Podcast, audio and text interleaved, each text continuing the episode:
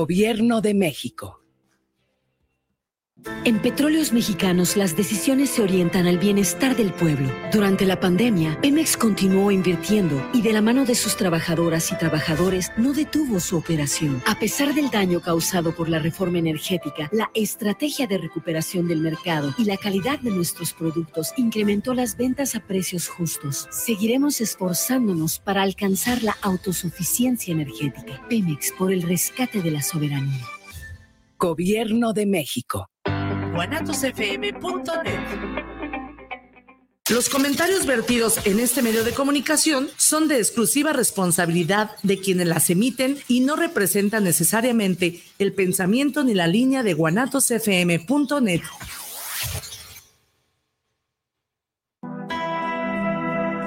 Te saluda tu servidora y amiga Vika Alvarado. Quiero hacerte la cordial invitación para que me escuches a través de Guanatos FM, en Conexión. Es una propuesta de comunicación digital vía streaming, un espacio de expresión para aportar propuestas de valor que nos sirvan para trascender en las diferentes dimensiones del ser humano. Aquí estamos aprendiendo a construir a la inversa.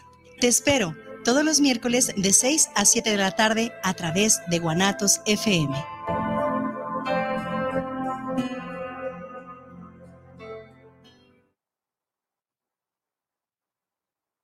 Buena vida para todos. Bienvenidos a Guanatos FM, su estación. Este es su programa En Conexión.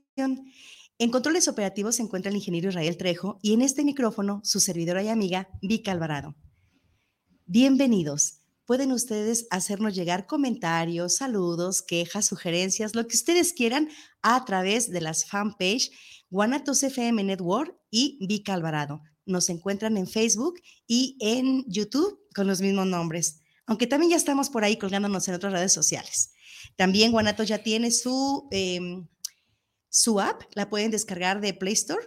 Y pues bueno, también ahí directamente para que tengan la facilidad de si en algún momento no pueden estar viéndonos, pues nos pueden escuchar directamente y no se pierdan nada de la programación que tiene Guanatos ofreciéndoles para ustedes. Todo es un contenido de alta calidad. El tema de hoy, un giro inesperado. Bienvenidos inversores. ¿Alguna vez han visto alguna película o han leído un libro que de pronto da un giro inesperado? ¿Cuál es esa sensación que ustedes tienen cuando de pronto están viviendo algo y de, buenas a primeras todo cambia y su perspectiva de algo que ya tenían planeado en la vida se mueve? ¿Qué se siente? Pues muy bien. El día de hoy van a conocer una versión acerca de lo que sucede en la vida de alguien cuando, cuando de pronto se presenta un giro inesperado en los planes. Licenciada en diseño de interiores por la UDG, con una certificación como arte terapeuta en la Facultad de Estudios Superiores de Zaragoza a través del Departamento de Educación Continua de la UNAM. Entre su preparación académica está, están diplomados en biodescodificación, herbolaria, medicina indígena y cosmética natural, entre otros. Actualmente es promotora del autoconocimiento a través de talleres y asimismo da clases de cosmética natural en AMITA, Medicina Indígena, y en el Instituto Tecnológico de Medicina Natural AC, por sus siglas ITEM. Es fundadora de la marca Ikigai, que promueve productos de cosmética natural artesanal y ecológica durante todo ese proceso, direcciona su vida a asuntos más espirituales y entonces entra a capacitarse y a llenarse de todo lo que el espíritu de ella necesitaba. Temascales, meditaciones, caminatas, campamentos, actividades artísticas, etc. Armoniosa, espontánea, carismática. Ella es Patricia Elizabeth Velarde Calderón. Bienvenida, Pati. Gracias. Un placer tenerte aquí, Pati. Qué bonito se escucha todo eso. bueno, en realidad yo no inventé nada. Quiero que ustedes sepan que eh, yo tengo el gusto, el honor, el privilegio de conocerla en persona el día de hoy, pero ya tenía el agrado de haber tenido eh, un contacto con ella y creé cree así, tal cual, una conexión a través de las clases que en algún momento hemos compartido dentro de eh, una capacitación que tenemos. Ya se las he mencionado en otro momento y ya conocen a quien las imparte. Cari Torres, a través de Misterios Femeninos, tuvo esa... Eh, digamos, mm, a bien esa invitación a hacernos y entonces conectamos. Y aquí tengo el gusto de presentarles a Patti Velarde. Bienvenida. Patti. Cuéntame, por favor. ¿quién es Patti Velarde? Pues como lo dices, pues soy diseñadora de interiores de la UDG. Eh, no me dedico ya al diseño. La verdad es que la carrera me gustó mucho, pero el mundo laboral creo que mm, mm, no me gustó. Y creo que no soy la única. Fíjate que he conocido a mucha gente que en el camino estudian una cosa y a la hora que se enfrentan al mundo laboral dicen, "Mm, esto siempre no me gusta. Y entonces, bueno, en el camino vas buscando otras cosas, otras alternativas, dices, bueno, no me voy a quedar aquí, pero ¿qué me gusta hacer? ¿Qué voy a hacer? Y en ese mismo camino de empezar a ver qué me gusta hacer, qué quiero descubrir, a qué me quiero dedicar, aunque ya tengo una carrera, pues empiezo a indagar en otros diplomados, arte terapia. Bueno, siempre me ha gustado pintar, la verdad. También por algo escogí una carrera de diseño Ah, relacionada al arte. Confesándote, la verdad es que yo quería estudiar artes plásticas. ¿Qué Pero por azares del destino y mis papás, pues no, terminé estudiando diseño de interiores, que también tiene mucho que ver con el arte, pero la verdad es que todo lo relacionado con el arte me encanta, entonces he incursionado en un montón de, de arte, con todo lo de arte terapia. En esta búsqueda también he estudiado medicina indígena, herbolaria, biodescodificación. Más que nada, fíjate que no lo, en su momento nunca lo hice pensando en convertirme en terapeuta o compartir estas partes. La verdad es que era algo que a mí me gustaba hacer, que a mí me llenaba y era como parte de mi proceso espiritual. Claro. Entonces, pero la vida te va mostrando, te va poniendo a la gente adecuada en el camino y entonces empiezas a compartir sin saber que estás compartiendo ya lo que sabes. Y es como he llegado a estas cosas. De lo que sí te puedo decir que estoy, eh, siempre estuve bien convencida es que quería compartir alguna terapia por medio del arte, porque a mí me ha ayudado muchísimo el arte. Entonces, desde ahí sí, y ya lo demás se ha ido adjuntando en el camino, lo he ido aprendiendo y pues ahora lo practico. Porque también es parte de mi forma de vida. Ya, o sea, esta, esta parte de mí ya está implícita, siento que ya está implícita en lo que yo hago, en la congruencia con mi vida. Y entonces desde esta congruencia, desde esta experiencia, es que digo, bueno, lo voy a ir compartiendo. En el camino me ha ido diciendo, pues comparte, comparte. Me ha puesto a las personas, me ha puesto a las personas que me dicen, comparte, comparte, comparte. Entonces desde ahí he empezado a compartirlo. Genial, genial. Me, me acabo de dar cuenta entonces que de, de querer estudiar artes plásticas te vas a estudiar diseño de interiores porque tus papás de alguna manera deciden por ti y te sugieren esa carrera porque pues bueno, alguna Ajá. intención buena tenían con ello. Exacto. Sí, ok. Y entonces, tú te quedas en, en diseño de interiores, estudias, te gradúas y, y demás. Pero eh, sí dices, eh, en por azares del destino yo me voy eh, empapando de otros temas. Dinos, por favor, ¿qué, ¿qué fue lo que te motivó para dar el brinco de diseño de interiores a temas más espirituales? Al principio eran razones completamente personales. Me gustaba pintar, me gustaba hacer meditaciones, me gustaba ir a retiros, yoga, todo esto, y se convirtió como parte de mi estilo de vida. Pero a, a raíz de que cuando me empiezo a adentrar más a esto, a partir del 2015 que sufro un accidente donde ya tenía algo de conocimiento y entonces para salir a flote de este accidente decido empezar a utilizar lo que yo ya tenía como herramientas, que eran mis hobbies, de cierta forma. Entonces, ¿de dónde más me agarro, no? Pues de lo que ya sabes, de lo que ya has estudiado y de lo que haces como que practicas. Entonces, desde ahí empecé a practicarlo, empecé a vivirlo y ahora, pues desde esta certeza y desde esta experiencia es que busco compartírselo a otras personas porque el arte, yo te puedo decir que me salvó la vida. Literalmente a mí el arte me ha salvado la vida.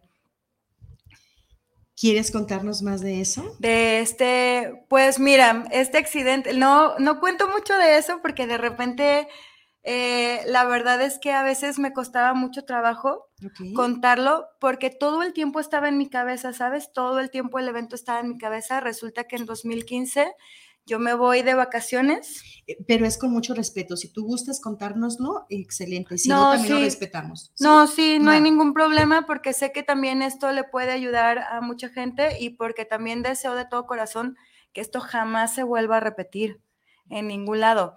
digo, yo decido darle un giro a mi vida. Yo me voy de viaje porque digo, voy a cambiar mi vida, le voy a dar un giro a mi vida.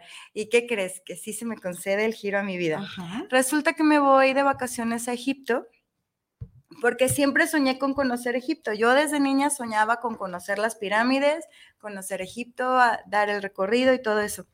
Pues resulta que se me da, el viaje se da, me voy y estando allá, yo llego un viernes pero yo sufro el accidente en el desierto de Bajarilla eh, el domingo. ¿Qué es lo que sucede? Existen muchas versiones, de hecho, no sé si, si, lo, si lo buscan, este evento se, fue muy sonado.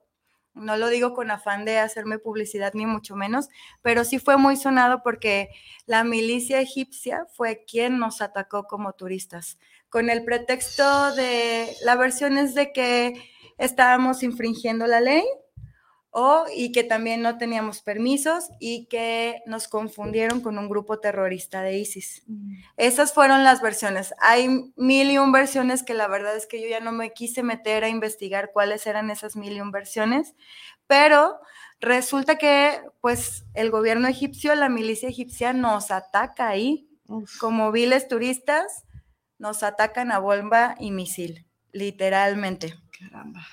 Fue como ir a la guerra, literalmente ir a la guerra. De 22 personas que fuimos, 15 eh, mexicanos, el resto eran egipcios, me refiero a choferes, a guía de turistas, un chef, un policía turístico. Eh, de esas 22 personas solamente regresamos 6. 6 personas. Estuve hospitalizada ahí en el Cairo eh, afortunadamente, eh, de las mejores cosas que tengo que agradecerle al gobierno de Peña Nieto es que Claudia Ruiz Maciel nos sacó de ahí, fue por nosotros, nos tramitó pasaportes provisionales e hizo todo lo necesario para sacarnos de ese país porque todo se quemó. todo. Nosotros íbamos a hacer un picnic en el desierto de Bajarilla. Y de ahí llevábamos todas nuestras cosas porque al día siguiente íbamos a dormir en un oasis, porque al día siguiente salíamos a un crucero por el Nilo. Entonces traíamos todo, pero literalmente todo se quemó. Todo, no quedó nada, no teníamos nada más que lo que traíamos y puesto, entre comillas, porque ya sabes, entre heridas, entre tierra, sangre y todo lo que quieras, pues nomás lo que traíamos puesto para decir yo soy en un país donde no hablas el mismo idioma, donde las mujeres mm, no tienen voz ni voto. La verdad es muy triste darse cuenta porque incluso hasta la atención médica está limitada para las mujeres. A nosotros nos atendieron porque éramos eh, turistas, pero las mujeres egipcias no tienen derecho a atención médica privada. Hay una institución pública que se dedica solamente a eso. Entonces a nosotros nos atienden ahí porque éramos turistas. Entonces yo estoy ahí, afortunadamente salgo, no me preguntes cómo es que salgo viva de esto. Soy la que afortunadamente tiene menos lesiones. Tengo, algún, tengo esquirlas en todo el cuerpo, tengo algunas lesiones en las piernas, un desgarre de tendón de Aquiles, pero dada la magnitud del evento, ¿estás de acuerdo que prácticamente a mí no me pasó nada. Yo iba con familiares, hay más personas que van ahí, muchas de ellas fallecieron, las otras regresaron con heridas muy, muy graves. Entonces, a raíz de eso, pues claro que yo regreso perdida en el tiempo, en el espacio, porque a lo mejor físicamente no tengo mucho de qué recuperarme, pero sí Emocionalmente y mentalmente, sí, claro, que sí, porque es un choque, es como, sí, es como ir a la guerra. Entonces, a raíz de eso, pues decido empezar a poner en práctica todo lo que yo ya venía haciendo. Y en ese inter de querer salir de esto, pues empiezo a estudiar la certificación de arte terapia, empiezo a trabajar con esto y desde ahí te puedo decir que la arte terapia me sacó me sacó de ahí. de este hueco que yo tenía, porque sinceramente en algún punto de mi vida, claro que yo, yo dije, mejor me hubiera muerto, a que me regresé. Por Dios, no, bueno, pues muchísimas gracias por compartir esta historia. Eh, híjole, de verdad es que no es mm, nada fácil estar escuchando esta mm, historia de viva voz de una de las personas que estuvo presente ahí, Patti, de verdad te honro, gracias de corazón porque esto ha de ser difícil para ti. Sin embargo, como bien lo dijiste hace un momento, puede ser de utilidad para algunas otras personas. Y pues bueno, eh, no voy a profundizar en, este, en este fragmento de su vida porque es delicado, es álgido y, no, mm, no vamos a indagar más. Pero sí, te amamos. Gracias. gracias por estar acá. No, gracias. a ustedes. Cuenta, por favor, a cada uno de nosotros, en algún momento de la vida se nos, se nos presentan oportunidades en donde podríamos desarrollarnos en alguna, en alguna arte, en alguna materia, en alguna ciencia, y de pronto eh, aparece en tu vida eh, la arte terapia, ¿la retomas? Eh, después de este evento o la, o la inicias a partir de este la, evento? Pues las dos cosas, porque yo ya hacía cosas artistas, yo ya pintaba, yo siempre he pintado, pero como el hobby, ¿no? Como este ratito de ocio que tengo, voy a pintar, voy a hacer, pero ahora la retomo desde la parte terapéutica, desde, desde, bueno, si ya es algo que me gusta hacer y es algo que me ha ayudado a no estar pensando y a sanar mi mente de otras cosas, porque no le doy este enfoque para seguir y poder salir a flote de todo esto. ¿Y, en qué consiste la arte terapia? Pues mira, la arte terapia es, es una dinámica muy noble porque es como ir al psicólogo de cierta forma, pero no vas a hablar. Realmente tú no vas y le cuentas, no vas a contar tus problemas, tú vas a pintar, a trabajar con tus manos y a trabajar desde lo que existe aquí adentro para que se manifieste aquí afuera y entonces desde ahí interpretarlo. Esto es completamente proyectivo. No hay necesidad de que tú llegues y me cuentes la historia profunda de que no sé qué, sale a flote.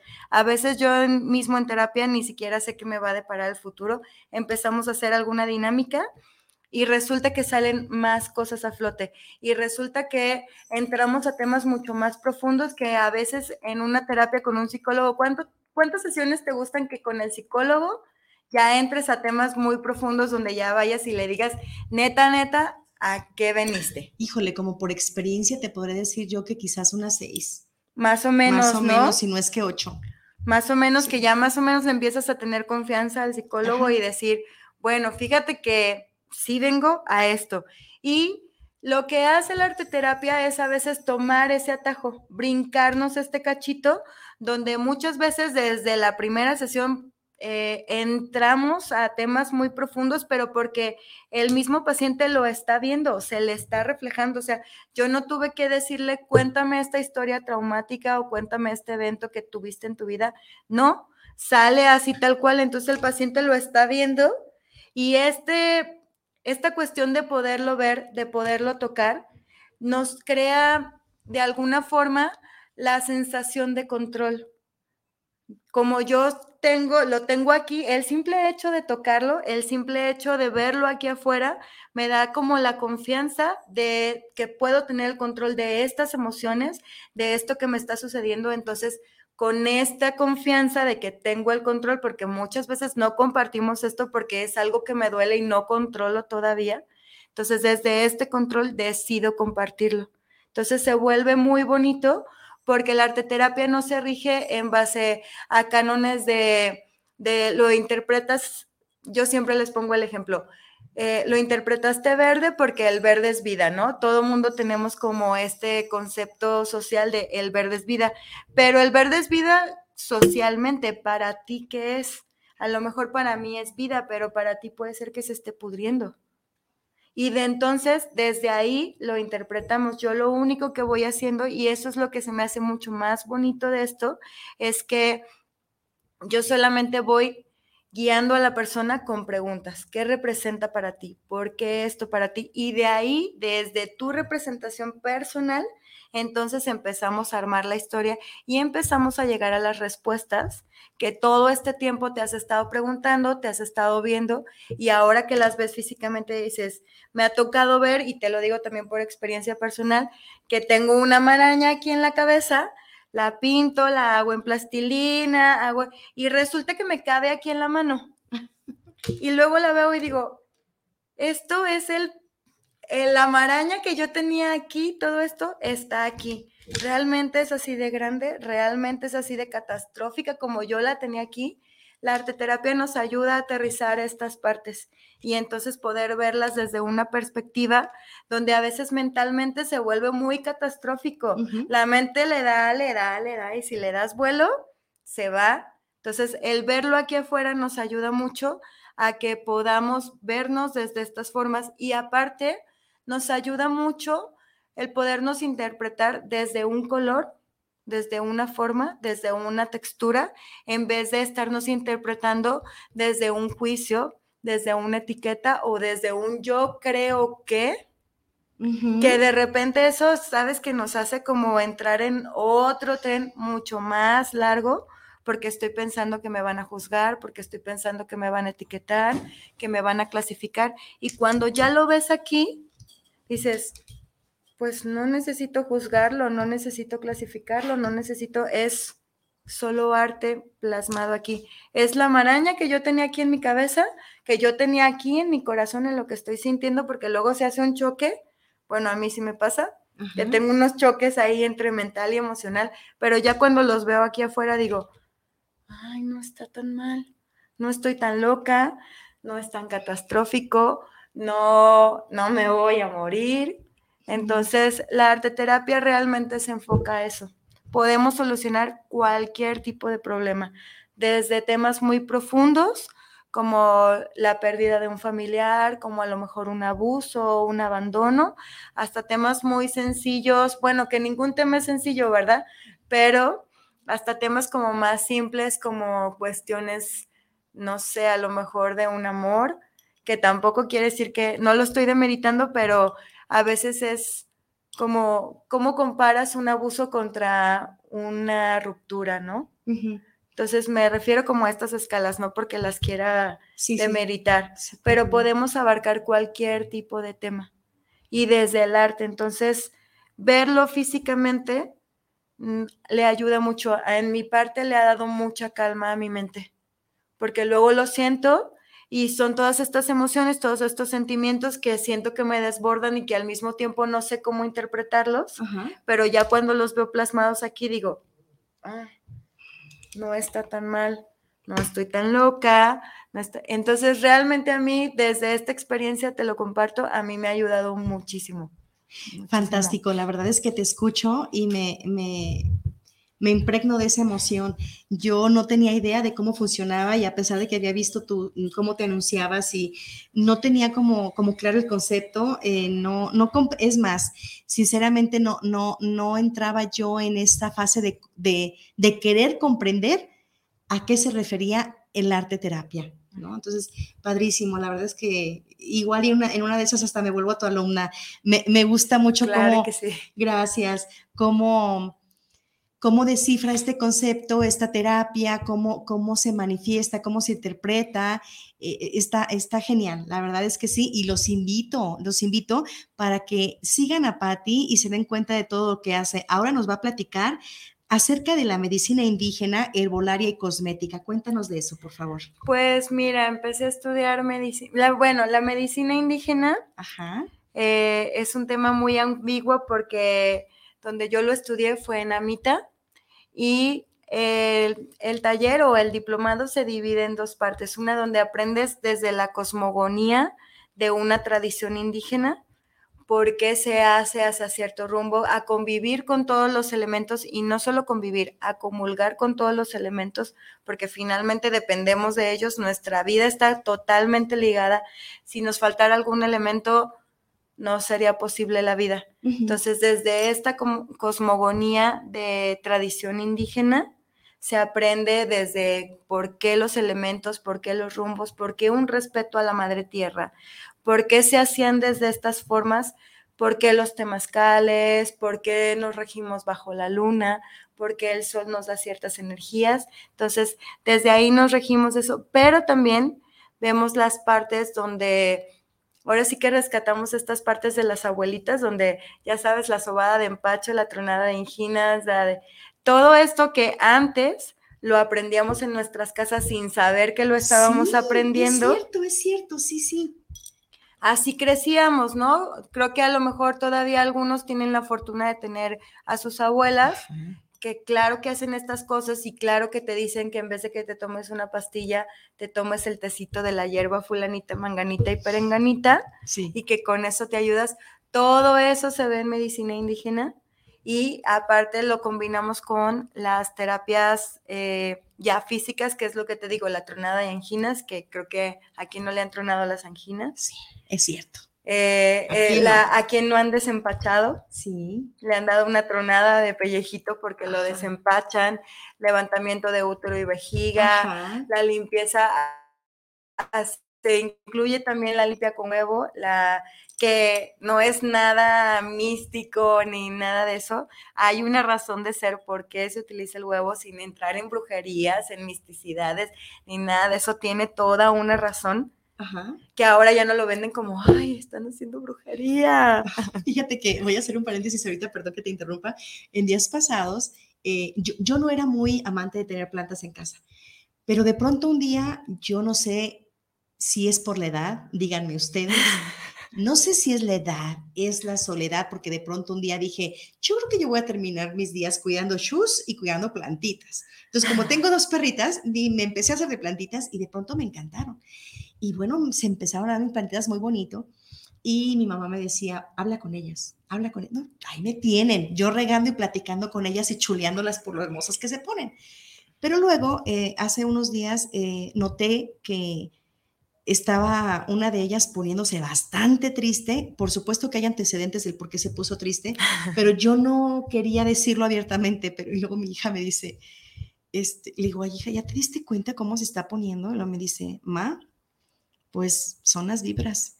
Y le dije, yo, yo ya sabía, por supuesto, pero como mi hija es así un poco dura, entonces no creí que ella fuera de, decirte eso. A, tocar el tema. entonces le dije, ¿tú crees? Me dice, ma, pa pronto, con un huevo hay que limpiar las energías. Y yo, o sea, entonces le dije, ¿cómo? Me dice, y no son brujerías, estuve leyendo y no son brujerías. Y yo, ah, ahorita que lo dices, me resuena porque ya lo había escuchado de ella. Sí. Entonces hay un porqué. Sí, sí hay un porqué.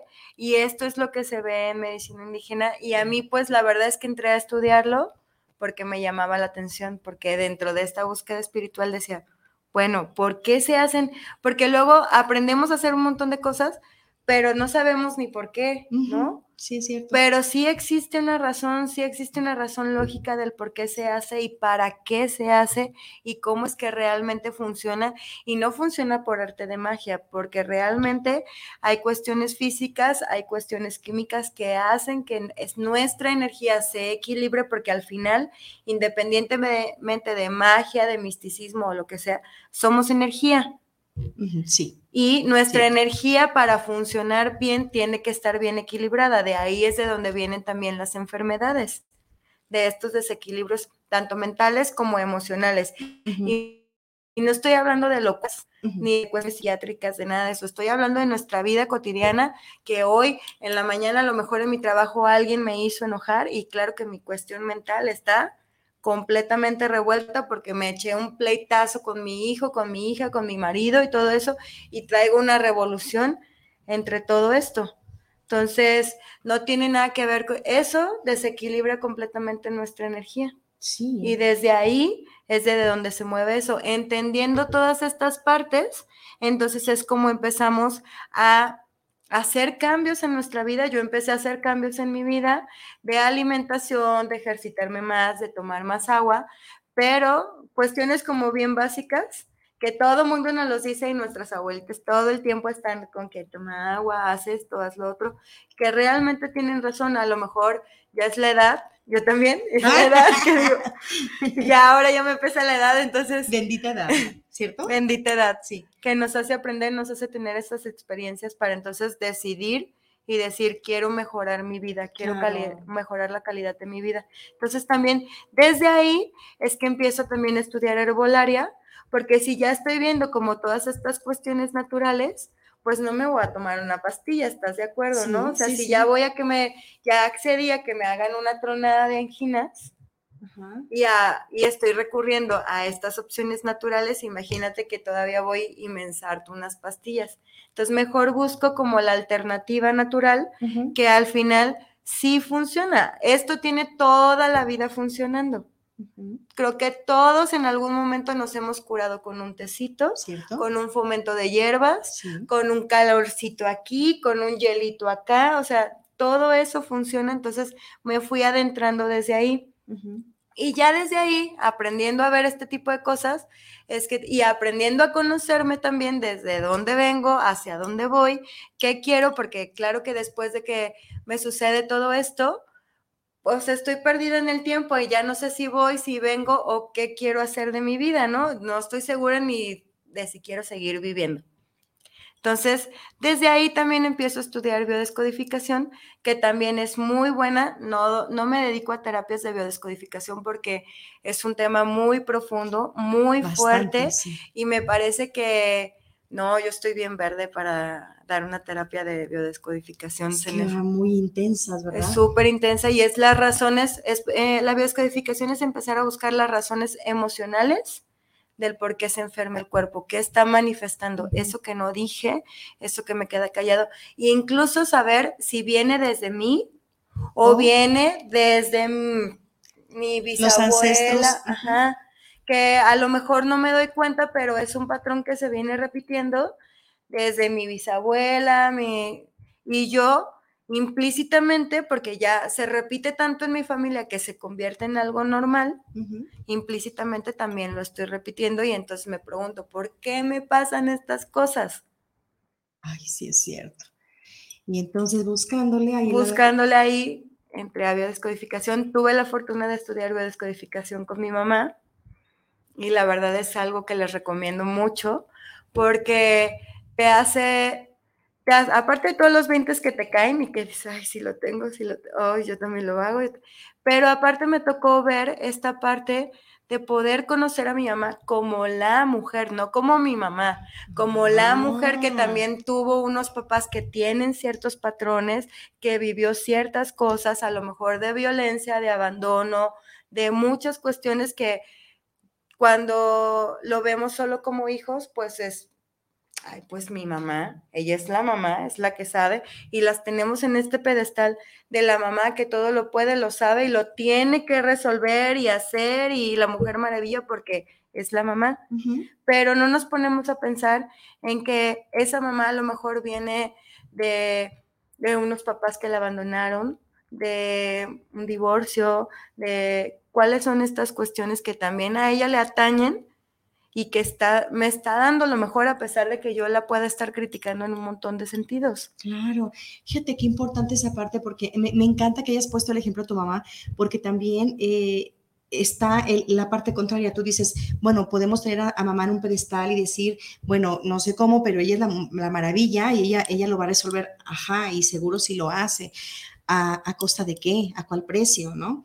Porque también la parte de ella de ser mamá y ser complaciente y ser, digamos, eh, más que complaciente, digamos, cumplir esa, esa parte de ser mamá y de, y, de, y de que no le falte nada a sus hijos y así.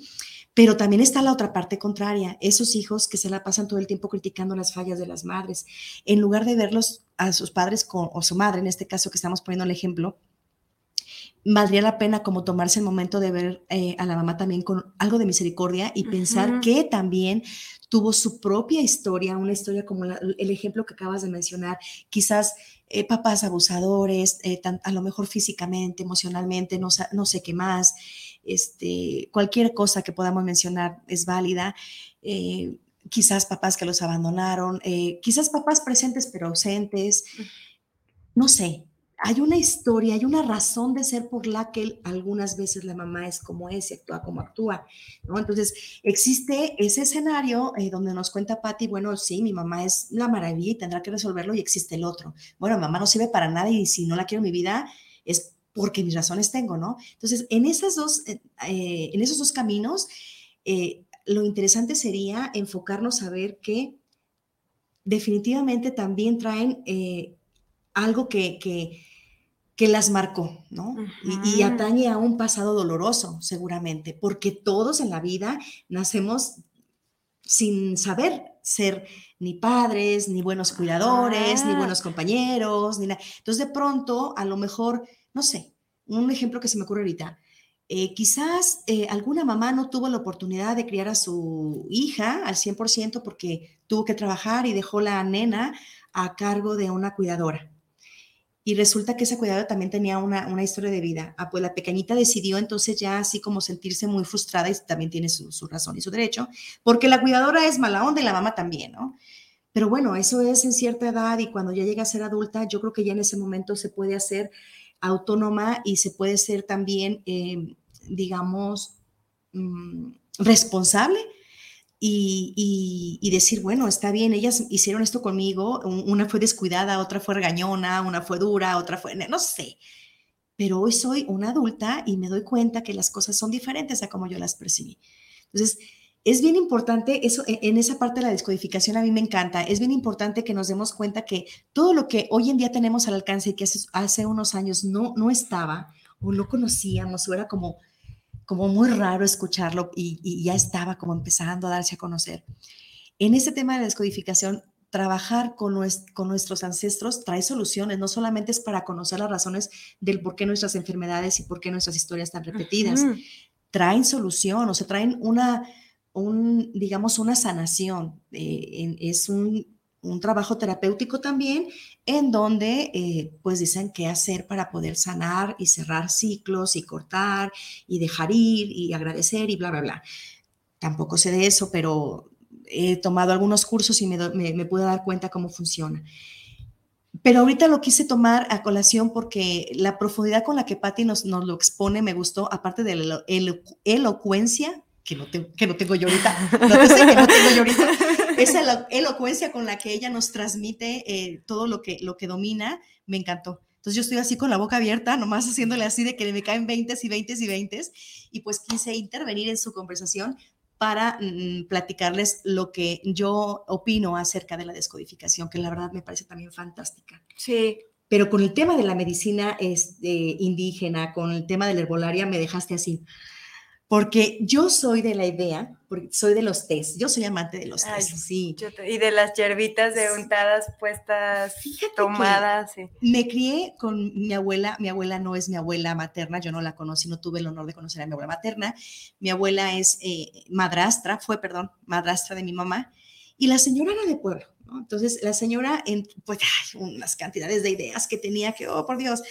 Pero aparte de todo lo que yo rescato mucho de todo lo bueno que ella pudo haberme dado en la vida, es eso, eso, de que, y es que me duele, un tecito de istafiate. Y es que, que, la tos, un tecito de orégano. Y a la fecha yo sigo con el tecito de orégano. Simplemente hace, hoy es miércoles, hace unos seis días por ahí, estoy preparándole a mi hija un té de, de, orégano para la tos, con miel de abeja y con ajo y con no sé qué. Yo soy de tés, entonces me gusta eso de la herbolaria. Y funciona, la verdad es que sí funciona. Sí el, inconveniente que te puedo decir, a lo mejor que a lo mejor mucha gente me va a dar la razón en ese sentido, es que la industria de la medicina nos ha educado a que todo se tiene que resolver ya, o sea, me duele, tómate una pastilla y yo a la media hora yo ya me tengo que sentir bien. Entonces, creo que hemos desvalorizado un poco esta parte medicinal de las plantas porque no actúa de la misma forma, así de rápido. O sea, no es que me voy a tomar un tecito y a la media hora ya borro mi cuenta nueva y ya no me pasó nada. Creo que por eso, bueno, yo he descubierto que muchas veces por eso no recurrimos a estas formas naturales, porque la, la misma sociedad nos inculca todo el tiempo ir rápido rápido, rápido, resuélvelo rápido para que no pares.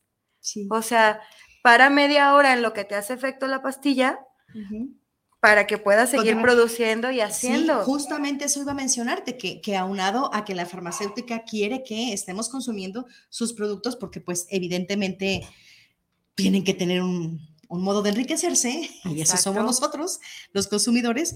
La otra es eso, el, el, día a día, la desesperación, la rapidez con la que la gente entra en esa...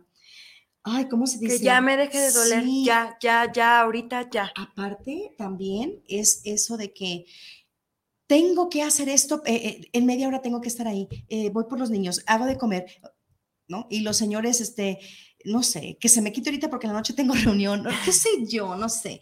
Son ejemplos bobos los que dije quizás, pero puede suceder. Muchas personas por andar hacia la carrera también quieren aliviarse pronto.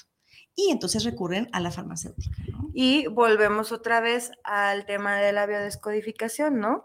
Donde no escuchamos al cuerpo, donde ya me este, el cuerpo me vino dando señales de que está mal aquí, está mal aquí, y ya medio me dolía aquí, ya medio me, me dolía acá, pero resulta que hoy me despierto y sí me duele.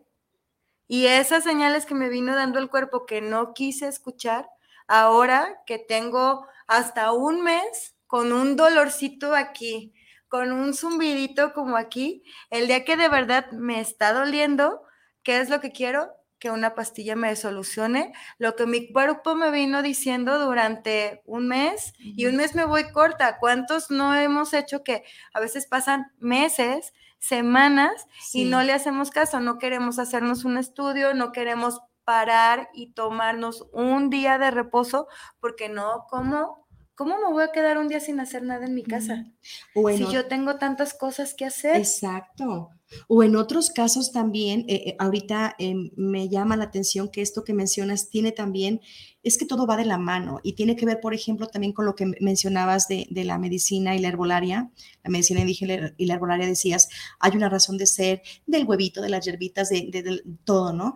Y mencionabas que energéticamente un pleito que tuviste en la mañana, un enojo o algo así, nos, nos desequilibra, ¿sí? Claro. ¿Qué, ¿Qué es lo que me puedes decir acerca de una persona que, por ejemplo, eh, lleva meses arrastrando conflictos en su entorno familiar y son conflictos que a veces ella no pone límites, la persona no pone límites no porque no quiera ponerlos, le urge ponerlos, pero están de por medio, por ejemplo, hijos, ¿no? Es un decir. Y en determinado momento llega el día y ¡zas! se enferma, ¿no? Y está en cama y, o sea, evidentemente esto tiene que ver porque está totalmente desequilibrada, emocionalmente alterada, está dañada, no sé. ¿Qué me puedes decir acerca de esto? ¿Qué, qué, qué, mm, sí, lo dije yo, pues está desequilibrada, pero no sé cómo, cómo, cómo formular la pregunta respecto a qué sucede con esas personas que de pronto se enferman así. Que no, pues no lo externan. También. No lo externan y no se escuchan, sobre todo, independientemente que lo externen o no, no se escuchan y no se dan este tiempo para ellas mismas. Ok. Para decir, sí, estoy mal. Porque también cuesta mucho trabajo de repente hacer un alto y decir, pues sí, la estoy regando aquí y entonces, ¿qué voy a hacer? Es mucho más fácil seguir con la misma inercia de lo que no me gusta que parar. Es como parar el carrusel, ¿no? O de estos juegos de los parques, ¿te acuerdas que daban vueltas y vueltas y vueltas? Que eran rapidísimos. ajá, intenta pararlo. Cuesta mucho trabajo. es el mismo trabajo que le cuesta a alguien que está inmerso en esta inercia. Entonces, ¿qué es más fácil? Pues seguir dándole vueltas, vueltas, vueltas.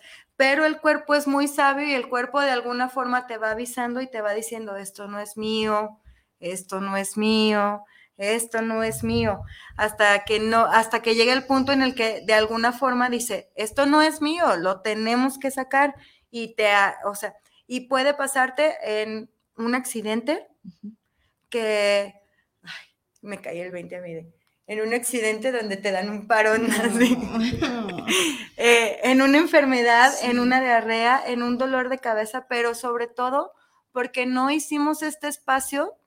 Eh, te lo digo porque también me sucede, de repente entro también en estas inercias y a veces no me doy ni siquiera el tiempo de sentarme a tomarme una taza de té, una taza de café tranquilamente y decir, estos cinco minutos son solo para mí, voy a respirar profundo, me lo voy a tomar tranquilamente y voy a dejar que el mundo siga girando porque yo necesito estos cinco minutos. Creo que también las enfermedades llegan desde estas partes, porque no es que si me siento cinco minutos, ya se me hizo tarde para ir por los niños, porque ya no tendí la lavadora, porque ya tengo los frijoles en la lumbre, porque no sé qué, no sé qué tanto, pero muchas veces perdemos cinco minutos en el celular, yo me doy cuenta, estoy en Facebook y, y cuando ya me di cuenta digo, ya pasó una hora y yo estoy aquí nomás en vez de darme a veces esos 5 o 10 minutos para mí de decir, me voy a sentar, me voy a relajar un ratito y ya puedo seguir adelante.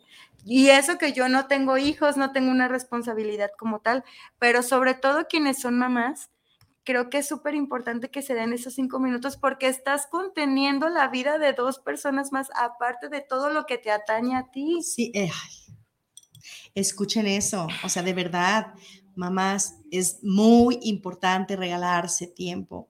Estas palabras sabias de Patti, se las voy a repetir, están conteniendo no solo su vida, son contención para los suyos también. Los hijos que dependen de ustedes, el marido que, bueno, de alguna manera no es tanto que dependa, pero pues es el compañero, cuando todo funciona bien, que perfecto. O sea, de alguna manera es estar para ellos, pero ¿y para ustedes cuándo? Recuerden que las reglas de la hermosa son así de que primero los, ustedes y luego los chiquitos. Es lo mismo, aplica igual. Primero ustedes y luego los otros, porque si no, ¿qué carambas les van a dar? ¿No? O sea, en un, en un malestar que se genere, eh, si empezamos con señales como las que menciona Patti, pues en algún momento eh, vamos a ir mermando, mermando, mermando hasta llegar a la enfermedad y en el inter, desde la primera señal y todas las mermas que se fueron dando hasta la enfermedad, todo eso es un bajón completo hasta, y en todo ese proceso no damos el 100. Entonces, olvídense de que yo estoy para ellos, ajá, sí, claro, piénselo tantito. No estoy ni para mí. Eso fue también otra de las razones que me hizo llegar a estudiar este tipo de cosas. Que después de toda esta revoltura, después de todo lo que yo venía, pues quería entender, porque claro que me empezaron, me siguieron pasando cosas, pues yo venía, imagínate de dónde vengo, ¿no? Toda revuelta. Sigo ahí mismo, porque no sé si voy, si vengo de ida o de reversa. Entonces es donde digo, a ver, ¿no? Me, me empiezan a suceder también cosas feas en mi vida, o sea, se meten a robar a mi casa, choco, esto, lo otro, que también a lo mejor podríamos decir que son agentes externos, pero finalmente yo qué estoy haciendo, qué estoy viviendo y qué estoy pensando todo el tiempo, que me están pasando este tipo de cosas, que todavía no conforme con haber vivido algo así de fuerte, todavía sigo retando a la vida con un choque, con que se meten a mi casa, con cosas así. Entonces también es de lo que me lleva a decir, para para, ¿qué vas a hacer? Necesito empezar. Y bueno, la verdad es que lo hago, primeramente lo hago desde mi mente racional, ¿no? Desde el querer entender desde aquí por qué me siguen sucediendo este tipo de cosas. En el camino me voy dando cuenta que no solamente es mi mente, que también es todo lo que, entre lo que pienso y lo que siento, pues ahí se hace el nudo. Pero esto me ayuda a darme cuenta y a entender un poco más y hacer estos saltos y decir, ok, va, voy a empezar a hacer cambios, voy a empezar a parar y voy a empezar a ponerme atención desde la gripa que me da, desde el dolorcito de cabeza, desde la tropezada que me doy, que a veces me puede lastimar el pie, que a veces me golpeo una muñeca o algo, desde ahí empiezo a decir, necesito saber qué es lo que está sucediendo en mi vida. Y es ahí cuando empiezo a entrar en estos temas para empezar a estudiar. Y te digo, en la marcha ya lo empecé a relacionar más con las emociones y ya lo vivo más desde una congruencia y no desde una racionalidad, pero me ha costado y me sigue costando, es algo que todos los días, porque tampoco, aunque yo se los diga así, pues la verdad es que mi vida no es perfecta. También tengo un montón de bachocitos ahí que voy trabajando todos los días, pero esto de cierta forma me ha dado las herramientas para poder seguir a flote. Me acabas de dar una señal clarísima. Yo hace no mucho, y, es, hoy estamos a 23, el 25 de este mes cumplo un mes que me caí y me, me, dañé mis, mis, eh, mis costillas. Y ahorita que ella dice, eh, eh, que Patti dice, no, que, que, que, si me caigo, ¿qué me quiere decir la vida? Digo, ¿por qué? ¿Qué me quiere decir la vida? ¿No? Algo tengo que hacer ¿Qué y estoy voy a... haciendo? Sí, ¿qué estoy haciendo? Aunque más o menos tengo claro qué es lo que estoy haciendo, sí es importante poner realmente atención y enfocarme en mí, ¿sí? Afortunadamente tengo el, la, la, forma de tomar las herramientas que, que, que tan amorosamente eh, has compartido durante el programa. Yo voy a ver el programa en repetición y yo voy a decir, a ver, ¿qué, qué onda? Sí. Veamos el programa por si algo se nos pasó. Voy a hacer un espacio, Patti. Es rapidísimo cómo ha fluido el tiempo. Estamos a 10 minutos de, de, terminar el programa. Ay, qué rápido. Rapidísimo. Y no se los dije en un inicio, pero me encantaría que todavía, si hay oportunidad, nos hagan el favor de mandarnos un WhatsApp al número 33 10 66 37 54 y también nos pueden escribir por Telegram 33 10 66 37 54. Voy a revisar los mensajitos y compartir con ustedes lo que tenemos por aquí.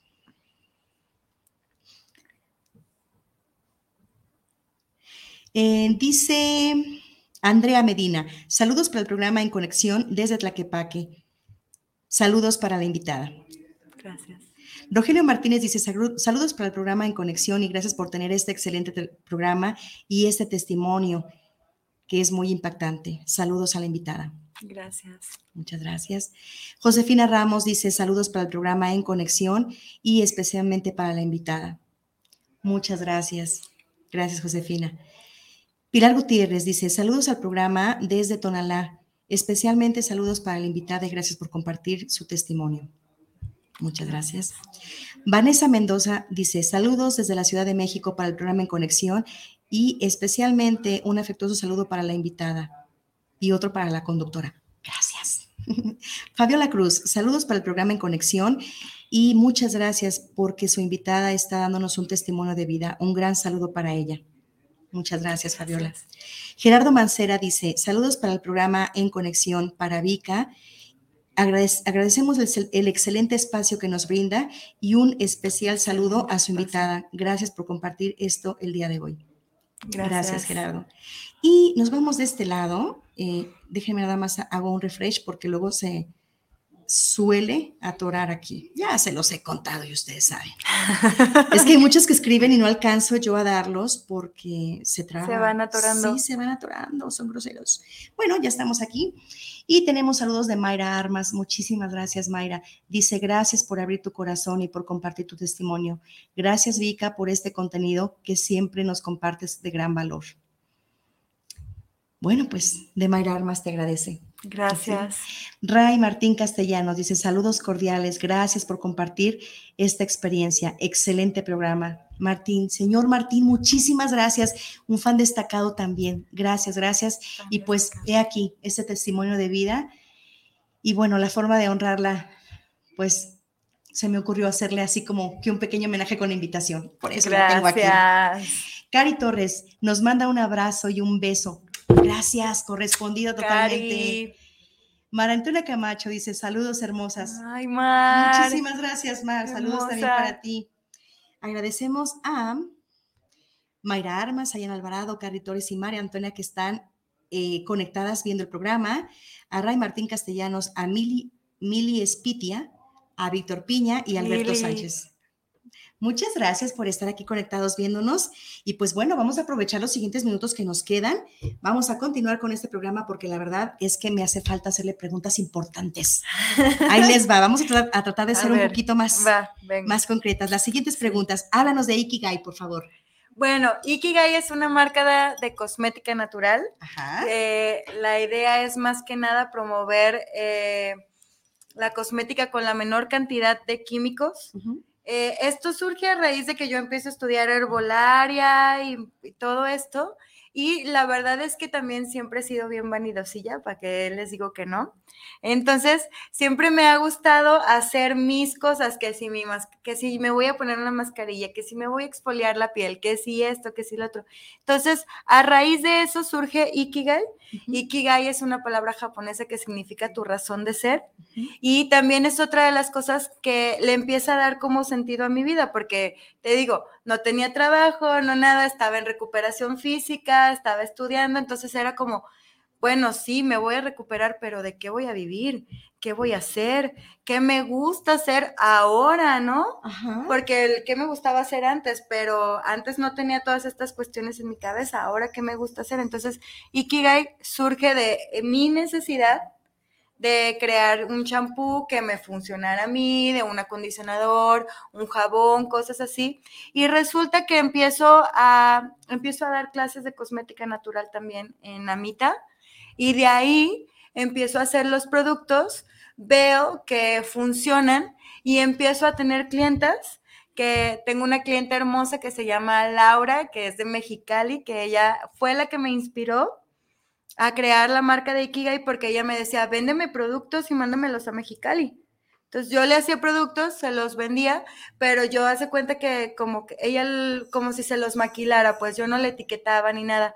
Cuando em, ella me empieza a decir que tienen muy buen resultado allá, que se venden súper bien, que la gente pregunta y todo, entonces cuando me cuestiono y digo, ¿y yo por qué no los hago para mí? Si ya se venden en Mexicali, pues ¿qué estoy esperando? ¿Por qué no los hago aquí? Entonces, de ahí es que de donde surge Ikigai, que es cosmética natural. Claro que sí se utilizan, utilizo algunos químicos, pero la verdad es que mi idea es que sea la menor cantidad de químicos posibles y que nos brinden las mismas funcionalidades que nos brinda cualquier shampoo, cualquier jabón, cualquier desodorante o crema. Y tú los usas por lo que dices. Sí. Se te nota. Es que de verdad, deberían de verla de cerquita, ¿eh? Deberían de verla. Tiene una piel tan tersa y tan bonita. Oh, bueno, este, yo he de seguir a Ikigai ahí para comprar. Claro que sí. Muchas gracias. Bien. Otra pregunta, yo quiero que nos digas, por favor, ¿tú tienes alguna persona que te sirva como tu fuente de inspiración? Ay, tengo muchas. No tengo, no puedo decirte una en específico, tengo muchas, entre ellas los principales mis papás, tanto mi mamá como Genial. Mi, mi papá. Tengo una tía, mi tía que es hermana de mi mamá, que es como otra mamá para mí. Ella se fue de viaje conmigo, ella sí tuvo unos daños muy serios, ella perdió la movilidad de todo su lado derecho, ahorita está bien, camina, se mueve, le ha echado muchísimas ganas y ella también es parte de mi inspiración. Juan Pablo, otro de los chicos con los que también me fui de viaje, que tuvo unas heridas horribles, tuvo un problema en su pierna donde estuvo a punto de morir, perder la pierna. Ahorita lo ves y también está perfectamente bien. Es otra de mis inspiraciones.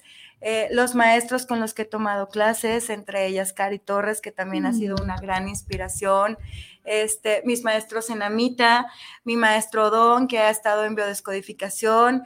Este y qué te digo, pues alguna figura, algún artista, alguna gente, pero no tengo una sola persona en específico, no. Y bueno, aunque sueno muy acá, y yo también, de cierta forma. Es. de repente me escucho, no me quería escuchar tan egoica, pero no, yo el reconocer que también de dónde vengo y de dónde he salido, las profundidades que he tocado, digo, también soy mi inspiración. Exactamente. Me encanta porque si no estoy mal, creo que es una o de las muy pocas personas, pero creo que ha sido la única que contesta que ella es su fuente de inspiración. Es que no estamos hablando de egocentrismo, estamos hablando de amor propio. Estamos hablando de que, de que se reconozcan las personas, ¿no? Entonces, esa es la razón de ser de este programa y ustedes lo saben, ¿no? Entonces, me encanta, me encanta tu respuesta. Dime, por favor, ¿con qué adjetivo calificativo te describes? Como... Ese sí va a ser bien estricto, solamente uno como auténtica. Ay, qué maravilla. Vean ustedes, empresaria, terapeuta, em, digamos médica o herbolario, ¿no? Por decirlo de algún modo, auténtica. Además de un maravilloso ser humano, Patti Velarde, aquí con nosotros compartiendo esa parte álgida de su vida, pero que de alguna u otra manera fue como lo que la hizo renacer. Y pues bueno, la verdad es que para mí ha sido una experiencia sumamente gratificante, amorosa completamente. El poder compartir este momento con ella me llenó de una vibra impresionante. Yo espero que para ustedes también haya sido así. Pati, estoy muy agradecida. Gracias, Vika, de verdad. Muchas, muchas, gracias. Para mí, un placer y fue con mucho amor la invitación, con mucho amor. y se siente. Ay, linda, gracias. Muchas gracias. Pues ustedes saben que cerramos siempre el programa con una frase. ¿Tú tienes alguna para compartirnos? Mm, em, ¿Qué te digo? haz lo que amas y ama lo que haces. Me encanta. Haz lo que amas y ama lo que haces. Me quedo con ella. Yo les comparto, a veces la vida da un giro inesperado en la dirección correcta. Gracias, Patti.